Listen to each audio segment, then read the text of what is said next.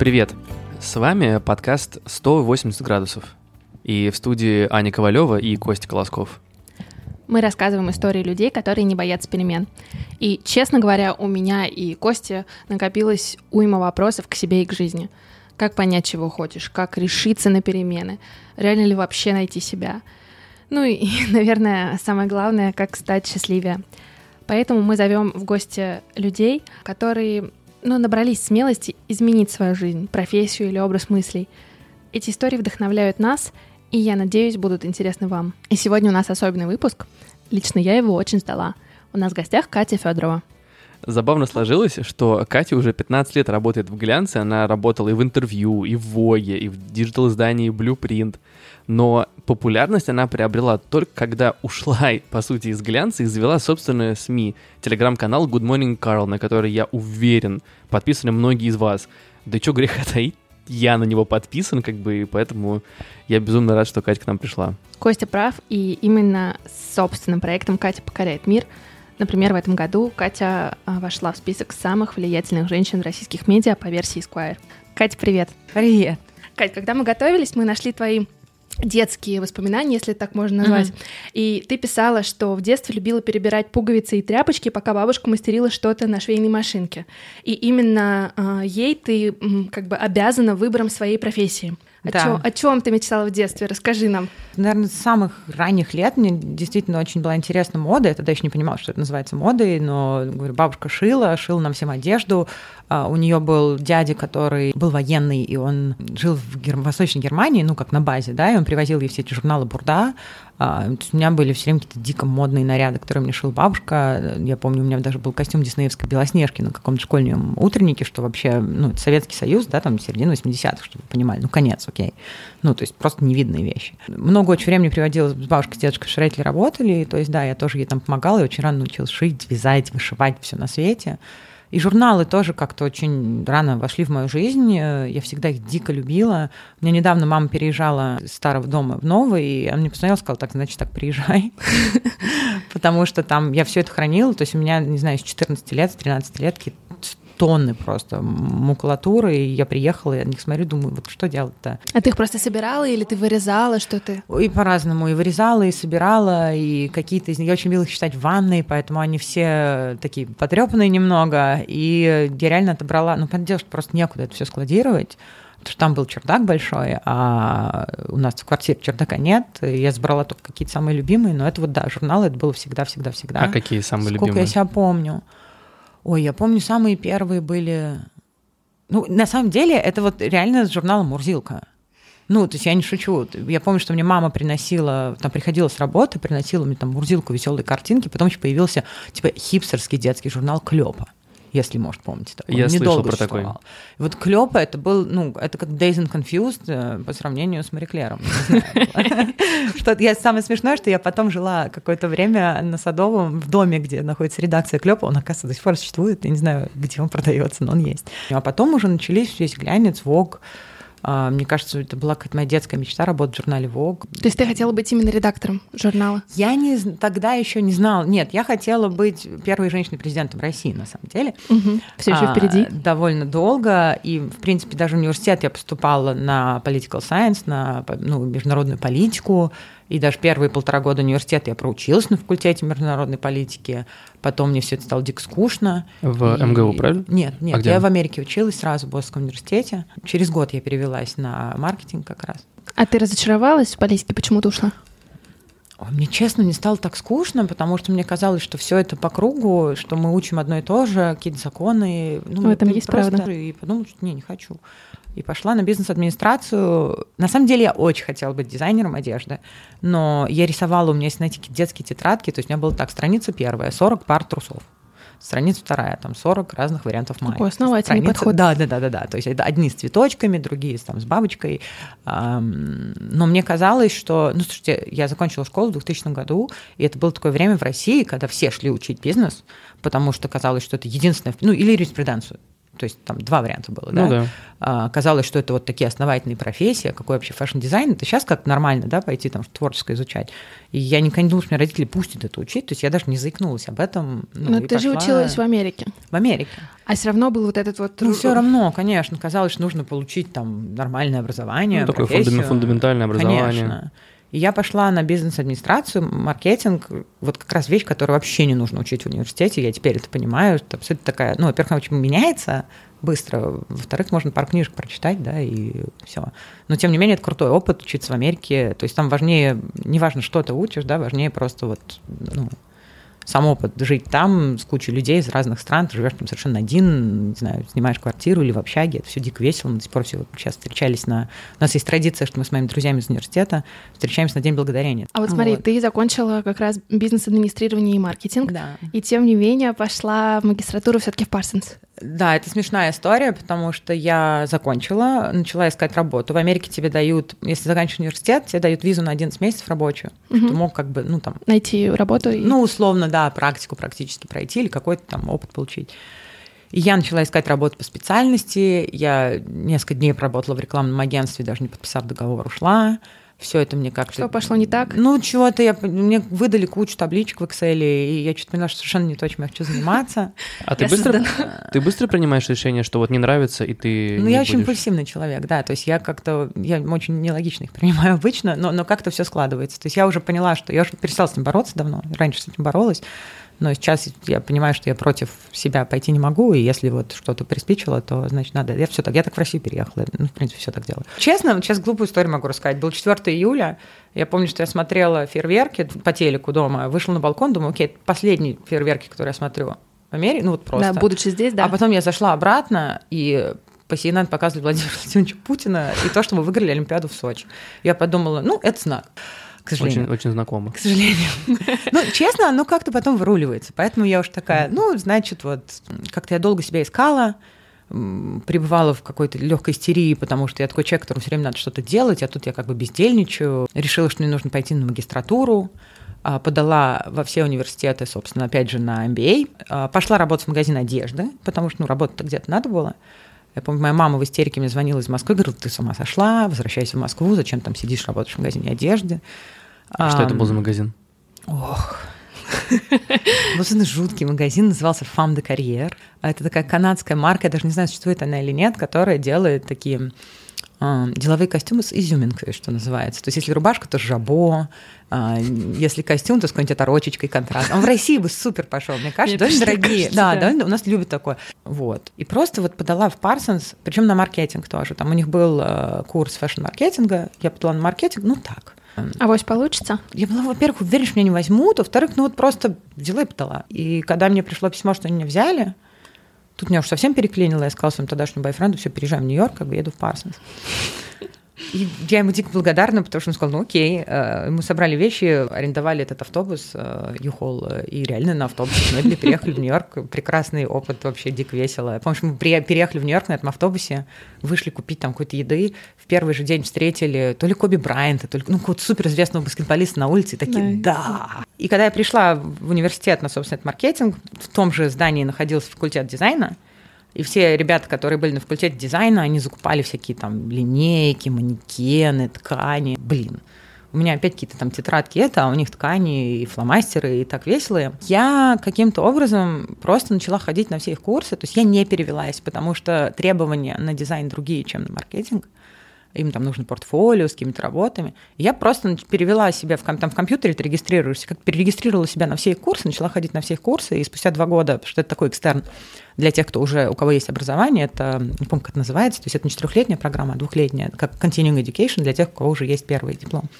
И через два года, когда я закончила и пришла, собственно, оформляться на диплом, а мне эта тетенька, главное, сказала, подожди, ты же зарегистрирована на маркетинг. Ну, Что я сказала, ну, посмотрите, я же брала все курсы дизайна. Она такая, а, говорит, а, наверное, ошибка. Она меня задним числом перевела. То есть я как бы на самом деле жуткий самозванец. Что очень круто, и что я надеюсь, в наших университетах мы тоже теперь ввели везде, что ты обязательно должен проходить стажировки. То есть ты каждый семестр, ты не можешь его закончить, если ты не сделал какую-нибудь стажировку. Где студенты стажируются? По-разному. У меня была первая стажировка в компании Нижнего Белья. Но я как бы именно в пиар-отделе работала, занималась тем, что я отправляла а, нижнее белье всем голливудским звездам. Ну, М, типа неплохо. подарки и, и на всякие сериалы. Вот я до сих пор им на маникюре включают а, отчаянных домохозяек, и я прям так, ага, этот лифчик помню, эти трусы помню, это все наше. Вторая моя стажировка была на телеке, это было ужасно. И третья в журнале. И, собственно, когда я пришла в журнал, я вдруг почувствовала себя настолько... Гармонично? Вообще. После этого я ж поняла, что вот мне не нравится в дизайне. То есть мне нравится создавать как-то картинку общую, а вот э, решать, где какой шов и выточка, мне очень не нравилось. Я человек вот больших каких-то да, концепций, а не маленьких деталей во всем. Ну, то есть ты уже четко понимала, чего ты хочешь. Ну, на тот момент, да, я до сих пор четко не понимаю, кем я хочу стать, когда вырасту, но на тот момент я знала, что я хочу в журналы, и, конечно, ну, если в журналы, то я хочу в Vogue. Я ходила собеседоваться в американский Vogue, и у меня было несколько собеседований, они меня не взяли, но потом меня взяли в антифэ, ассистенту фэшн-директора была дико крутая позиция. Но когда я пришла в HR с русским паспортом, они вставили на русский паспорт сказали, о, сорян, 50% выездных съемок мы тебя взять не можем, потому что тебе нужна Виза везде. и, собственно, это было одной из причин, почему я уехала. Ну, не то, что причин, я как психанула, мне надоело все. Мне нужно было просто решать, либо оставаться уж там серьезно и делать документы, либо э, возвращаться. А, и я уехала в очень хороший момент. Я уехала летом 2007 года, когда здесь все еще было вообще в рассвете, а там начинался кризис. Приехала сюда, была в каком-то диком... Ну, я уехала за три дня, то есть я даже вещи там оставила. Ого. Я реально просто вот Быстро. взяла и уехала. А ты уезжала навсегда или ты думала, ну, если что, вернусь? Я думала, если что, вернусь. Я до сих пор живу в Москве с ощущением, что я живу здесь не навсегда, и когда захочу, уеду. Это абсолютно обманчивое ощущение, но У мне просто, так, есть, мне кажется, мне просто так легче жить, видимо. А в Штатах сколько в итоге провела? А, Четыре года в Бостоне, три в Нью-Йорке, семь. Вот, и я вернулась, наступила осень, я начала искать работу, ходила на какие-то собеседования, ну, конечно, хотела ВОК. Ну, потому что мне А казалось, почему? что если уж... Ну, потому что у меня был гештальт не закрытый, во-первых, какой-то, что... И плюс мне казалось, раз уж я вернулась в дремучую Россию, то надо идти в какое-то самое классное место. Я тогда запускался Татлер, я очень хотела в Татлер, потому что я хотела к Шахри, а Шахри тогда должна была быть главредом. А, Этого не случилось. Мне сказали, что я overqualified, но потом через три недели HR Nast перезвонил, сказал, что ну, у нас такая позиция, мы знаем, что хотела в fashion, но вот тут есть такая позиция ассистента Алены Долецкой. Я говорю, ну, от такого, наверное, не отказываются. И, собственно, вот так все и получилось. Ты помнишь, когда вы познакомились с Аленой? Ну да, ну это было как раз, я пришла, причем она мне позвонила, на следующий день у меня было собеседование, то есть я всю ночь читала там все с ней интервью, все дела, и на следующий день для меня Алена была какой-то такой просто вообще ну, недостижимой величиной. Вот, и на следующий день, да, пришла на собеседование, и потом довольно быстро мне перезвонили и сказали, давайте все в понедельник. А вот образ очень совпадал, который ты себе нарисовала в голове, который Да. ты увидела? Да? Да. Ну, то есть я видела ее несколько раз на показах Нью-Йорк, мы не были знакомы, я издалека ее видела. А вот по первому разговору какое ощущение, какое впечатление было? Очень классная. Ну, во-первых, ее голос, да, вот, э, который ты не ожидаешь услышать сначала, и э, это так тебя немного удивляет. А, Не, ну как-то я много раз эту историю на самом деле рассказывала, то я отвечала на все вопросы, подготовлена, кем вы хотите быть через пять лет. Там. Потом меня спросила, а кто по знаку зодиака? И тут у меня был ступор, потому что я была готова быть кем угодно.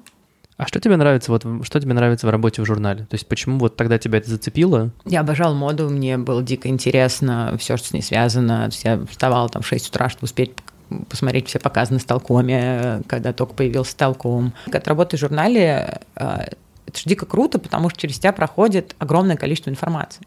Да, я такой человек, я очень люблю ресерчить, я очень люблю копаться, находить, находить что-то новое. И когда ты работаешь в журнале, то есть ты, считай, фильтр этой информации. Мне это казалось, и мне было удивительно, что за это вообще платят первое время, потому что как бы, ну, ты же занимаешься тем, что тебе дико нравится, а тебе еще и платят за это. Тогда этого и не было такого, что вот рекламодатель денег дал, ты об этом пишешь. Да, ну, оно было, но не в такой степени. И я это как не до конца понимала. Мне казалось, что вот ты идешь и пишешь о том, что тебе интересно. И, в принципе, во многом так и делали. Сейчас это уже сильно-сильно-сильно изменилось. А, собственно, одна из причин, почему я расхотела работать в глянце. Это как даже, да, вот сейчас институт модной критики умер, а, и ты читаешь э, каких-то там fashion-журналистов, fashion-райтеров, они же обидеть теперь никого не могут, потому что рекламный отдел. И очень смешно, когда ты понимаешь, ну, когда вот знаешь, что показ был ужасный, и ты видишь, что этот человек очень профессиональный, очень опытный fashion-журналист, начинает описывать, например, гостей или площадку, что там это был роскошный дворец под Лондоном, там висели картины, которые принадлежали Генриху IV. Это просто, окей, коллекция говно. Ну, он не может это сказать, поэтому он начинает там изворачиваться как может. А какие еще причины? У меня тогда была цель, что, конечно, я хочу быть главредом Vogue, а потом поняла, что не хочу быть главредом ни в коем случае, и как бы тогда как-то во всем ну, смысл потерялся. А почему перехотела? Во-первых, эта роль очень сильно изменилась за последние 10 лет. То есть, если раньше главред был каким-то супер крутым визионером, то теперь это ну, эффективный менеджер в первую очередь, который следит за тем, чтобы там всю рекламу отбили хорошо. Вот у нас был такой вопрос, что а, сегодня редакторы на самом деле сами превратились в медиа. Угу. Если смотреть их инстаграмы, опять угу. же, за, ну, наблюдать за их жизнью, часто становится гораздо интереснее, Конечно. чем читать сами журналы. И вот тебе кажется, это хорошо или плохо? И а, заменят ли в какой-то момент личные медиа вот этот классический традиционный формат? Благодаря раньше у нас что было? Вот есть журнал, даже вот когда я переходила в Digital, да, ты написал статью в Vogue, и она классная. Почему она классная? Потому что в Vogue работаешь. Все. Ты не знаешь, кто ее прочитал, кто ее дочитал, кто не дочитал. Когда ты эту же статью выкладываешь в интернет, у тебя сразу там доскроллы, недоскроллы, комментарии, просмотры, лайки. Ты вдруг понимаешь, что ты вообще-то не пуп земли, да, а пуп земли — это читатели. Конечно, а, ну, вначале появились блогеры, когда появились блогеры, это, да, там, середина нулевых, а, ну, такой расцвет начался, и весь глянец очень по-снобски на них смотрел, что, ой, что это, фу, и редакторы тоже такие, да мы тут вот великие редакторы Вога, а тут какие-то дети непонятные бегают по показам. А потом, когда они увидели, что ну, у блогеров вдруг появляются там огромные контракты с брендами, да, что их там возят бизнес-классом на показы, редакторы тоже Аудитория стали... Аудитория появилась. Аудитория появилась. Ну, понятное дело, что редакторы тоже стали... Игра digital играть digital, а поскольку редактор — это человек, который, в принципе, в этом изначально, скорее всего, заточен профессионально, но у многих из них это очень хорошо получается. А То тогда журналы, какую роль они сейчас выполняют? Я дико люблю печатные журналы и буду всегда их любить, и говорю, таскаю их со всего мира всегда, и у нас вон почти вся подборка дома лежит недавно на Авито еще докупили пару лет. Храню, люблю, могу тоже пересматривать, но хорошие журналы. Рынок независимой прессы, он только развивается, и если зайти в любой какой-нибудь да, журнальный магазин в Европе, в Америке, вы увидите, что ну, куча журналов появляется ежегодно, не все они живут миллион лет, но им и не нужно, да, некоторые журналы достаточно пару лет просуществовать, как бы, и он свою миссию выполнил. А, я Например? везу кучу, ну, например, журнал The Face, да. Ну, окей, он не пару лет, он прочитал сколько лет, 15, он вырастил поколение, люди до сих пор его собирают, находят, э, цитируют, вдохновляются. То есть нельзя сказать, что журнал не был успешным. Да? Я также не считаю, что журнал «Интервью России» не был успешным, хотя он просуществовал всего пять лет, и тоже вот, очень много людей встречаю, которые, ой, интервью, я храню все номера. Ну, то есть это не обязательно должна быть постоянная история. Я не верю, что журналы умрут ни в коем случае, как ну, люди говорили, что книги умрут. Конечно, не умрут. В принципе, я рада, что большинство журналов уходит в интернет, которые не обязаны, им не обязательно, на мой взгляд, существовать в принте. А вот а, а не нужно быть в интернете. А, там тот же какой-нибудь там Gentlewoman я очень люблю. Если ты посмотришь на сайт Gentlewoman, их очень мало на сайте на самом деле всего. То есть они про бумажку. Но для меня, я тоже часто говорю, сейчас буду повторяться, я в какой-то момент поняла, я очень много об этом думала, поняла, что для меня журнал печатный сейчас – это самая доступная форма роскоши.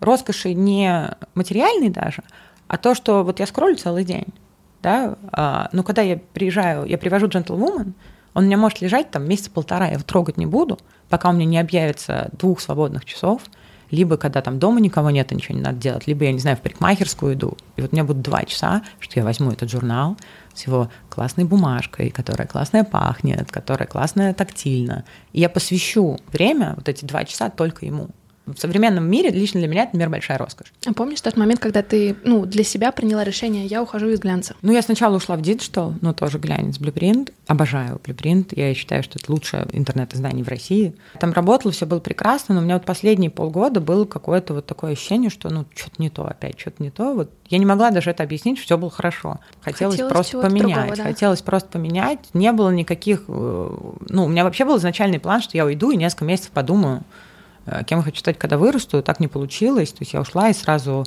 потом началась какая-то паника, что а, деньги зарабатывать и вообще. А ты в никуда ушла? Я ушла абсолютно никуда. Страшно было? Ну да, конечно. Страшно, когда тебе перестает зарплата капать раз в месяц.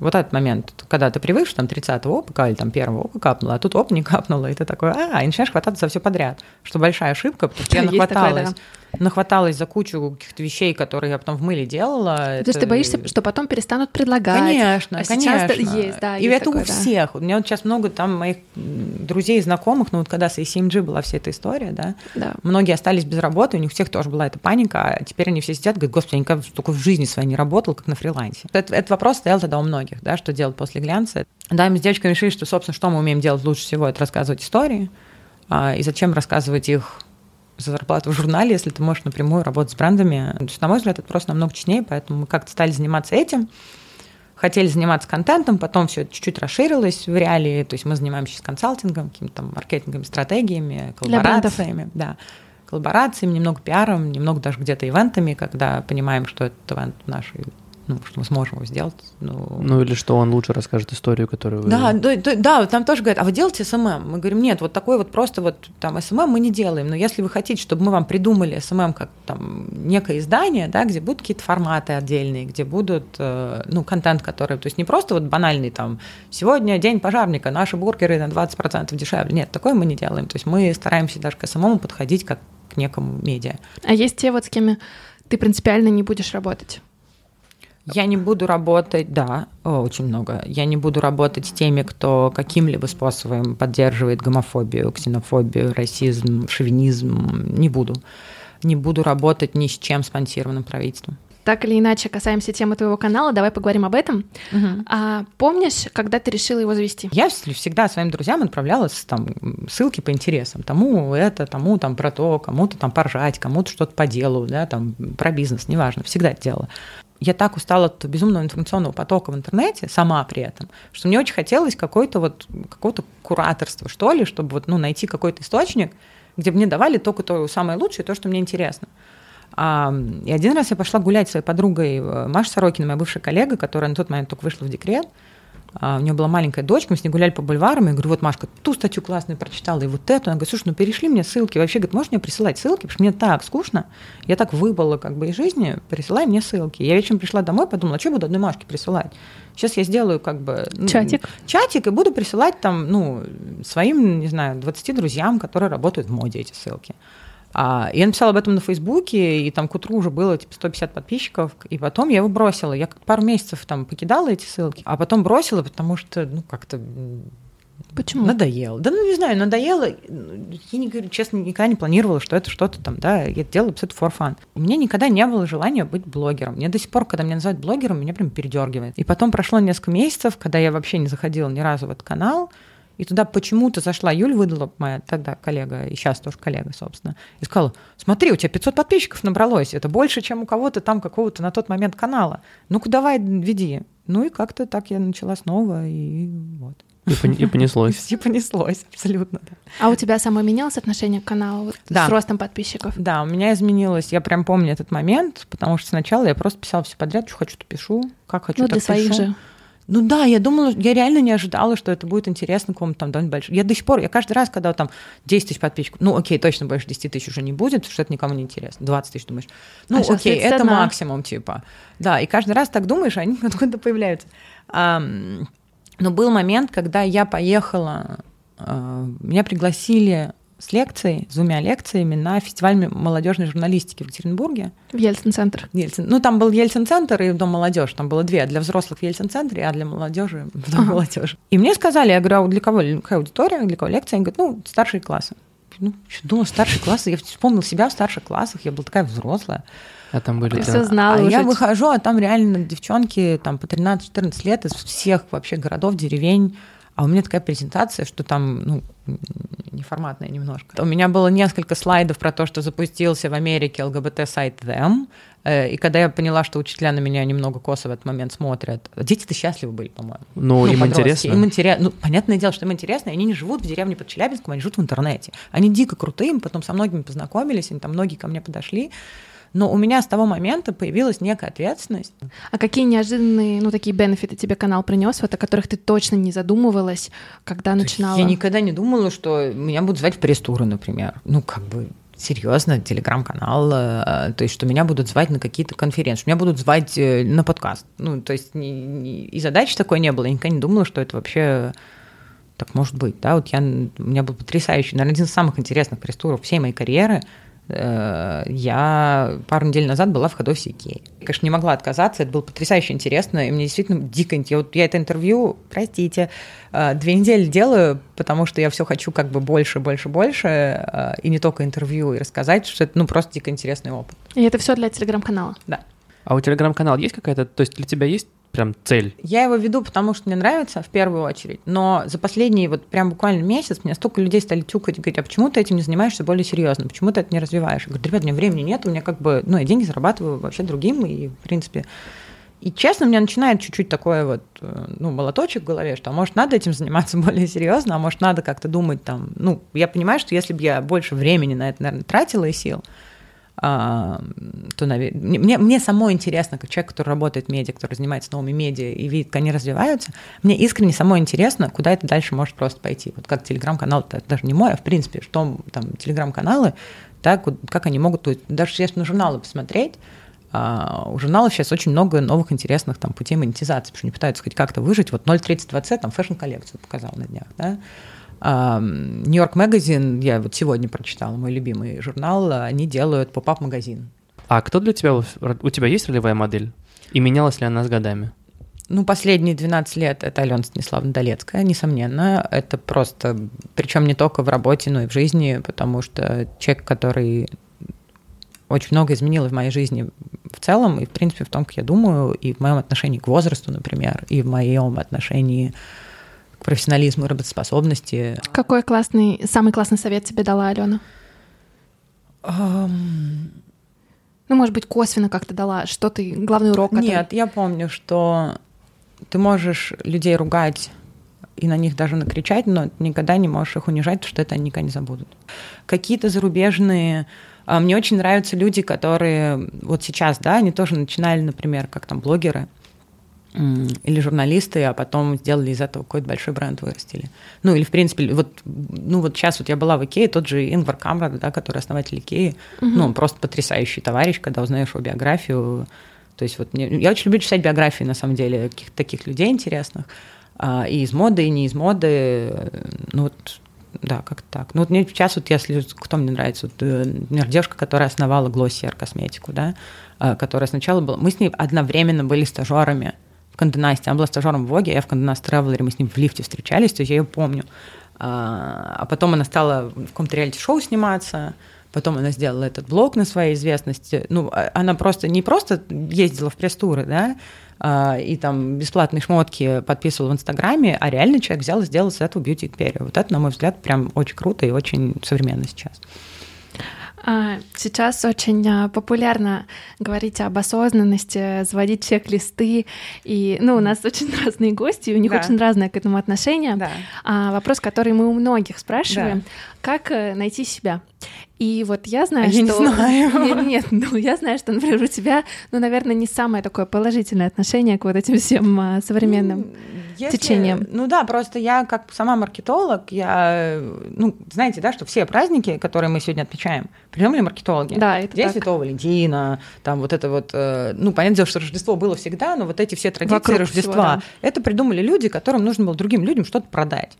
И для меня вот эта вся сейчасшняя вебинары про осознанность, я не знаю, магические кристаллы. Медитация. А, и вот это, ну, медитация существовала миллионы, Нет, не лет. знаю, там тысячу лет. Но сейчас это, Но сейчас это новый, очень да. модно, потому что сейчас ты можешь скачать app за 10 долларов, чтобы с ним медитировать, да? по даже дороже. А, ну, я, я образно говорю, не знаю, да, сколько да, стоит. Или ты можешь пойти на совместную медитацию в спортзале под красной, инфра, красной какой-то лампой с запахом, я не знаю, роз. Можно на Випассану а, поехать. Да, ну то есть как бы медитация сама по себе, наверное, это очень круто, и это я знаю, что я читала все исследования, как это помогает людям. Мне как раз не нравится, тебе начинают навязывать, и тебе вдруг начинает становиться нужным, я не знаю, какие-то там эти витамины, которые люди пьют просто без анализа. То есть я такой адапт доказательной медицины, а, но когда люди начинают пить все эти биодобавки, мунджус, я не знаю, что-то там, порошок каких-то грибов и т.д. и т.п., ну в лучшем случае они безвредны. Вот. Но тем не менее, вот многие это используют, эти, так, эти техники, скорее. Если кому-то помогает, прекрасно. А что тебе помогает? Вот как-то иск... ну, найти себя? себя? Искать себя, наверное, правильно. Mm-hmm. У меня бывают какие-то... Мне очень помогает уехать, во-первых. На несколько дней? Потому что, ну хотя бы, потому что вот почему-то в Москве мне все это дико сложно, все хорошие идеи мне приходят обычно не в Москве, потому что в Москве ты все время в каком-то этом ритме, ты все время как-то несешься, даже тебе нечего делать, ты сидишь, думаешь, ну, подождите, ничего не делаю, надо срочно да. что-то сделать. Что же такого сделать? Пойду что-нибудь потру, я не знаю, по Я вчера читала, что Елена Крыгина так делает. Она на три дня уезжает. Ну вот мне тоже это очень помогает. Даже Одна. На... В идеале. Вообще в идеале. Да. Юль Выдлоб тоже моя коллега. Просто я много про нее говорю, потому что да. человек, с кем я провожу дикое количество времени, который меня хорошо знает. Она говорит, ты говорит, самый какой-то не депрессивный человек, которого я знаю. Меня действительно не склонна к каким-то вот долгой рефлексии и депрессии. Ну, просто это не моя заслуга, так просто повелось. Это больше человек действия. Ну, во-первых, да, если что-то не нравится, я все время сажусь и стараюсь подумать, как я это могу изменить. И даже если это изменить не получается, ну, ты что-то начинаешь делать в этом направлении, как ты себя сразу лучше чувствуешь, ну, правда. Ну, и, в принципе, в жизни ты никогда не знаешь, что за углом. И мне кажется, в, в этом весь кайф, да, что ты никогда не знаешь, что вот ты откроешь дверь, кто будет за ней стоять, что он тебе предложит, я не знаю, или что, какую идею он тебе даст, или, ну, и мне, если честно, нравится, вот, то есть понятное дело, что не нужно сидеть дома э, с закрытой дверью и ждать, что сейчас на тебя не зайдет. Я это чувство в какой-то момент потеряла, и мне было очень тяжело. А потом я вспомнила, что мне человек сказать, ну, нужно это будет звучать сейчас как раз очень эзотерически, ну, как бы, почему ты не доверяешь Вселенной? Я, опять же, мне кто-то тоже недавно сказал, что то, что твое, оно получается легко. И это действительно, я человек, который наоборот думал, ну, я в Америке выросла, а там, как всегда, ты должен много трудиться и много работать, чтобы чего-то добиться, там, ты должен не сдаваться, идти вперед. На самом деле, вот как с каналом, да, я реально не прикладывала к этому усилий. Ну, то есть, как бы, это реально... Вот я сейчас смотрю на каких-то очень успешных людей и понимаю, что, конечно, они работали, конечно, они сидели дома, но честно, и это очень немотивационно, наверное, ну, им всем где-то повезло. Это ни, ни, ни, никак не умаляет их там какие-то заслуги. Понятное дело, что они сидели на попе, а им бы так повезло, но где-то что-то сложилось. То есть я, честно, не прикладывала особых усилий к каналу, мне, само, мне это было в кайф. А я могу над чем-то работать, мучиться, заставлять себя, и, а как бы, ну, и будет не очень там хорошо. Я вот стараюсь как бы следить и стараюсь больше делать того, что, ну, во что я искренне там вот погружаюсь, не замечаю, как время идет. И причем, знаешь, самое смешное, я тоже говорила уже не раз, значит, я 15 лет работала в глянце, снимала обложки, какие-то проекты безумные продюсировала, брала самые крутые интервью, но звать на всякие вот программы и вести там лекции меня стали, когда я стала выкладывать ссылочки в Телеграм. А ты перфекционист сама? Я странный перфекционист, я, очень, я выборочный перфекционист. То есть у меня дома может быть просто адский погром, а я его буду не видеть. Я его искренне не вижу, потому что мне кажется, что в моей голове сейчас более важные вещи, а то, что там валяется, я вот, ну, я правда это не вижу. Творческий а, беспорядок. Ну, как угодно можно это назвать. Э, мой муж называет это по-другому, но я этого не вижу.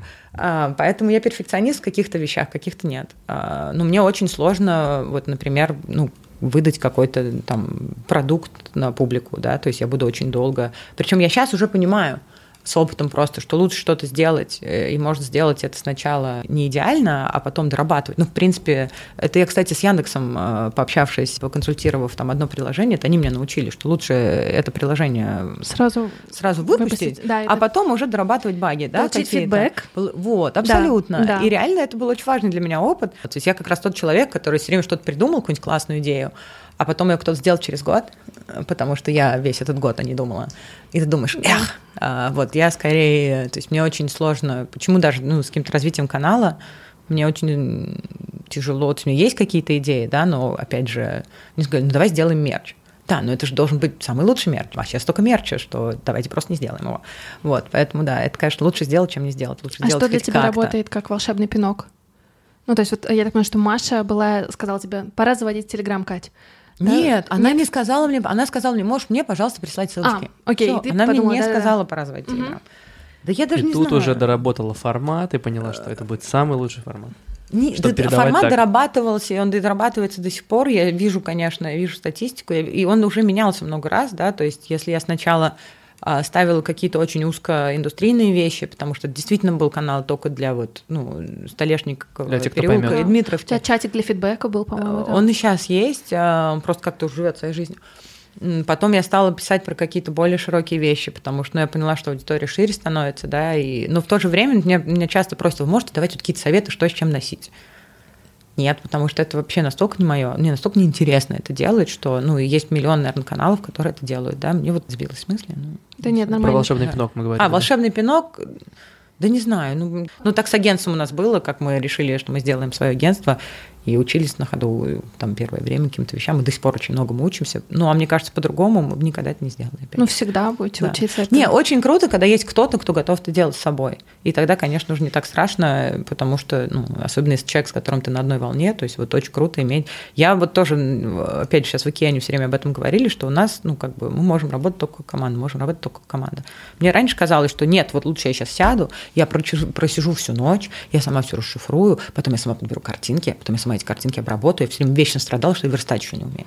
Очень страдала, что я верстаю плохо. Потому что мне казалось, что я все сейчас делаю сама. А сейчас я начинаю понимать, что это путь никуда, что вообще-то как бы нужно делегировать и очень и лучше отдавать это человеку, который профессионален только в этой, ну, это такие какие-то, да, банальные вещи, но они почему-то ко мне очень поздно пришли. Мгм. Прежде чем перейдем к Блицу, у тебя был вопрос про картинки как раз. Про картины, которые Сальвадора Дали, Мгм. иллюстрации Мгм. «Колись стран чудес». Расскажешь про них немного?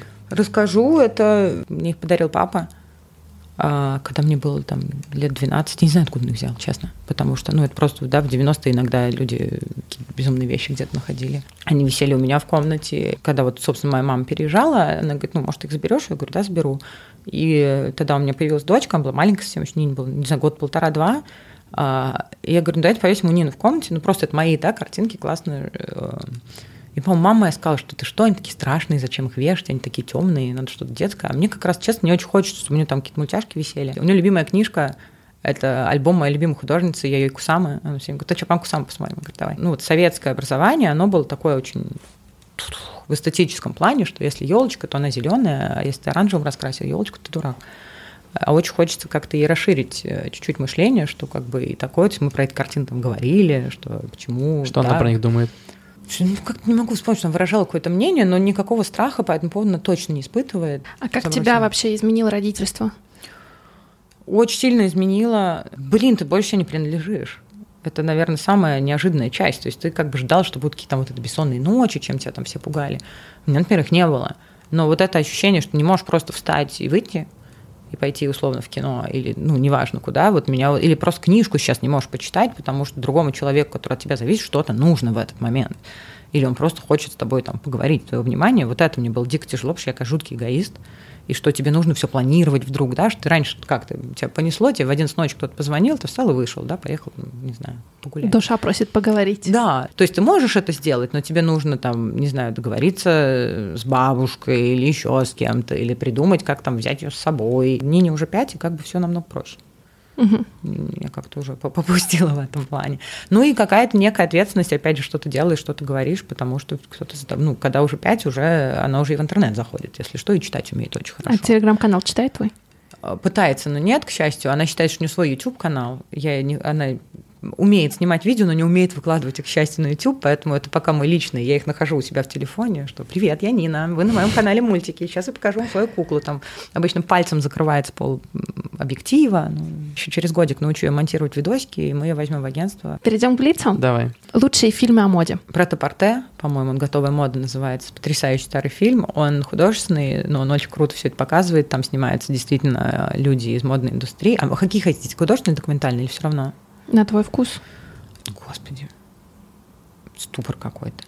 Это нормально. Ам, Ну, очень хорошо. Есть серия такая, которая называется The Day Before, которая показывает, как дизайнеры готовятся к шоу. September Issue, если вам интересно, как работает редакция журнала, тем более американского Вога. О, На самом деле их намного больше, чем три. Просто сейчас я, ну, мне так вот на вскидку тяжело вспоминать. Мне Маквин понравился, хотя у нас вот мы с Аленой Снеславной поспорили по- на эту тему, что он мне понравился, а мне понравился. Но я просто считаю, что мы очень сильно профдеформированы, и большинство людей не знают о его жизни. Им будет интересно это посмотреть. Окей. Вот. Самый модный город мира сейчас. Ну, это субъективное мнение. Для меня это Тбилиси. Конечно. Для меня это абсолютно Тбилиси, именно потому что, конечно, там не такая развитая индустрия, как в Париже, понятное дело, даже сравнить нельзя, но просто я вижу, какой скоростью все это растет, развивается, при том, что там нет особо денег. Но там у людей столько вкуса. Но Дела. ты от Тбилиси не ожидаешь Да. этого. Да, Если ты едешь да, в Париж, да, ты как бы, да. ну окей, есть вот эти улицы, да, я там Ну, похожу. я даже посмотрю. честно, вот там приезжаешь неделю в моду в Милане, и ты столько именно самобытно одетых людей не видишь. А топ-3 твоих любимых дизайнеров. Это тоже меняется постоянно, поэтому я могу На сказать сегодняшний топ-3. день. Ну, как бы Александр Маквин, да, всегда. Сегодня мне очень нравится Крэг Грин, который скоро станет дико известным. То- Он уже известен в очень модных кругах. А можно А, Он делает мужскую одежду. Какой модный тренд тебя бесит? Есть такое? Да, миллион. Ну, это опять субъективные вещи. Разумеется. Мы тебя для этого позвали. Меховые жилетки. Они почему-то продолжают жить. Меховые жилетки, гусенички их называют. Да, ну в Москве, наверное, только нет. Ну, ну, нет. Но в основном. Мне не то, что мне очень нравится, мне поднадоело чуть-чуть вот эта вся агли спортсвер история. Мне кажется, что ну, уже Too хочется much. снова блесток каких-то каблуков, но это все к этому и идет, да. Мне не нравится, что ну, я понимаю, что от этого никуда не деться, и это я, склочная э, старушка, говорю, что а, раньше-то было лучше, что как бы в моде сейчас, как таковой моды, как такового модного дизайна очень мало да, намного важнее хайп э, и как классно твой маркетинговый отдел работает, и как ты можешь удержать внимание аудитории. То есть ты сейчас можешь сделать футболку с классной надписью, и ты уже супер классный дизайнер.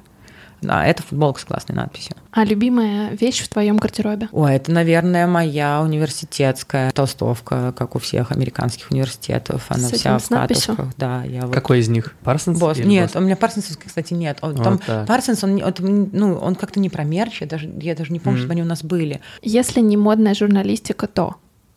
Даже не знаю. Ну, представим, что у Кати Федоровой несколько жизней. Да нет, я, у меня были периоды, когда я хотела заниматься чем-то другим, сейчас даже вспомнить сложно.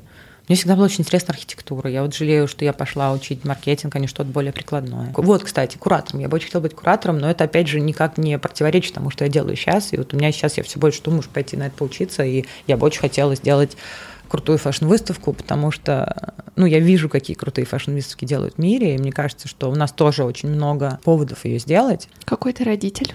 Ужасный. Я расслабленный родитель, наверное, можно так сказать. Я стараюсь не очень загоняться на эту тему и, ну, то есть поела, поела, хорошо. Твой девиз по жизни? Ой, его нельзя вслух произносить, наверное, на... У нас нет цензуры. Каждый дрочит, как он хочет. Ну, по-моему, это идеально. Это сказал мой друг. Это сказал, а я дрочу, как я хочу, там есть продолжение. Это сказал мой друг, когда нам было лет 15. Три вещи, которые заставляют тебя смеяться, помимо девиза. А, три... Ой, у меня, я очень люблю... Сейчас будет coming out практически. Us. Два моих любимых дня в году — это день, когда идет Евровидение, и день, когда идет новая волна. Это мои guilty pleasures. Я очень люблю какие-то трэш-музыкальные шоу, что ли, как. Ну, вот Евровидение особенно, это прям уровень. Друзья, особенно старые друзья, то есть вот мы да, там встречаемся с моими университетскими друзьями, у нас, к счастью, мы все до сих пор очень близко дружим и как бы ржем над какими-то ну, на чем угодно. На самом деле, еще, как ни странно, усталость. Когда ты очень, вот когда ты прям очень много работаешь, и ты очень устал, особенно с группой, да, своих каких-то да. классных коллег, просто начинаете тупо ржать, ну, просто всем. потому что вы уже так устали, знаешь, и вы начинаете просто вот все смешно. Это, видимо, какой-то защитный механизм организма, когда тебе просто вот палец покажи, и ты сидишь и смеешься, вот, да. Угу. И смотри, нас слушают люди, которые, ну, наверное, очень хотят поменять свою жизнь и вдохновляются примерами тех, кто уже это сделал. Можешь дать какой-то совет всем тем, кто сейчас находится на этом жизненном распутье? Ну, у всех разная жизненная ситуация, да, понятное дело, что очень сложно давать совет человеку, у которого есть там вот единственный источник дохода, на который он кормит, я не знаю, своих родителей, детей. Очень сложно ему говорить, да плюнь на все и начни рисовать картины, потому что, наверное, это неправильный ход в данном случае, но на самом деле практически, ну не, не все реально, не буду говорить, что, наверное, все реально, но очень многое реально, если начать делать. И опять же, главное начать. Пойти хотя бы там, ну, книжку про это прочитать. Ну, мне кажется, что намного лучше, чем все эти онлайн, не онлайн курсы. А, я всем говорю, идите стажируйтесь. Мне все говорят, куда пойти, чтобы научиться быть стилистом? Я говорю, не идите никуда учиться, идите бесплатным ассистентом, а, вместо того, чтобы платить деньги за непонятно чего, идите бесплатным ассистентом к любому стилисту, и вы там за неделю научитесь куда большему, чем да, на каких-то курсах. Поймете, и я прочитала, да, и кому же ты можешь, начав идти по этому пути, ты можешь понять, да вообще-то это я только думал, что я хочу вот этим заниматься, на самом деле нет, как я там с дизайном одежды, да, я прочитала про очень крутой стартап, который тебе позволяет, вот как раз, поскольку сейчас все ищут там себя, то, что называется shadow, то есть он тебе позволяет а, побыть с людьми разных профессий, у них в офисе даже не как стажер, а там вот, ну, условно за ними там походить неделю. Да, то есть ты можешь там, хочешь ты, то есть там я прочитала, они там Snapchat, там ты можешь провести неделю на кампусе Snapchat с их там, не знаю, диджитал-маркетологом. Э, я даже не поняла, я не так углубилась, я не поняла, должен ты что-то вообще делать, или ты просто там сидишь, смотришь, но я думаю, наверное, что круче, если даже Но если ты покупаешь VIP-пэк, то ты работаешь. Да, то ты работаешь. Класс. Да, ну, я думаю, что все. Да, Да, спасибо, спасибо большое. огромное. Спасибо вам Вот. большое, было здорово. Нам тоже было очень интересно. Спасибо. Да, спасибо.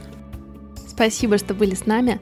И я напомню, что это Ани Кости и подкаст «180 градусов» с рассказами о тех, кто смело меняет свою жизнь.